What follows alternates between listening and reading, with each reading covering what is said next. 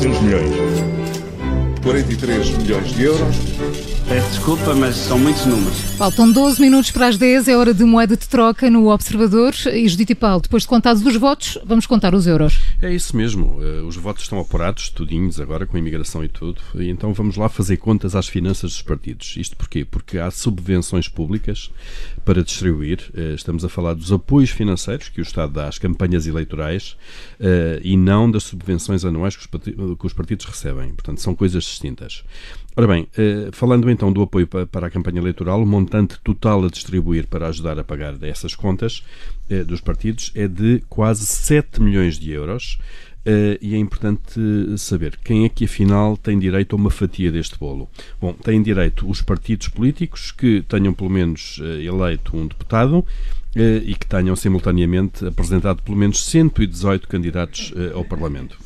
E são 10 os partidos que cumprem essas eh, condições, precisamente os que elegeram deputados. E como é que esses 10 partidos vão dividir os eh, 7 milhões de euros? Perguntas tu, Paulo Ferreira? Eh, Ia perguntar mesmo isso. Isso vais explicar. Eu vou explicar. E aqui vamos eh, socorrer-nos das contas feitas pelo ECO, ahm, porque ahm, primeiro vamos retirar uma fatia de 20%, que é dividida em partes iguais por todos os que elegeram deputados. Portanto, aqui estamos a falar logo de cerca de 140 mil euros para cada um dos 10 partidos, ah, com a representação parlamentar. Ora, e faltam os. 80%. Exatamente, os restantes 80%. A fatia já, eh, a pizza já ficou sem 20%, Uhum. faltam 80%. E estes 80% são distribuídos também por todos, eh, mas desta vez, obviamente, na proporção dos votos que tiveram.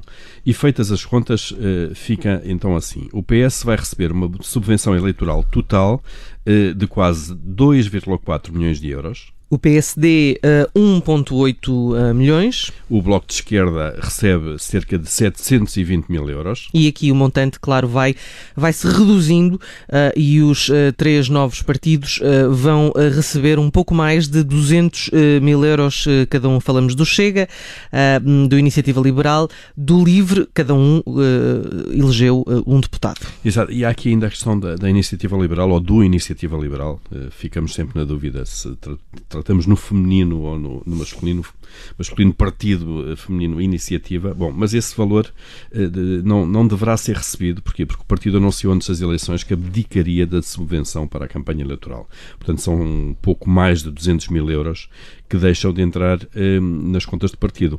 Mas há aqui uma questão interessante. Que é? esse ficam nas cofres do Estado. Exatamente, é isso mesmo. Eh, isto vai ficar nos cofres do Estado, a Iniciativa Liberal vai deixá-los lá, ou vai antes recebê-los e depois doá-los a alguma entidade?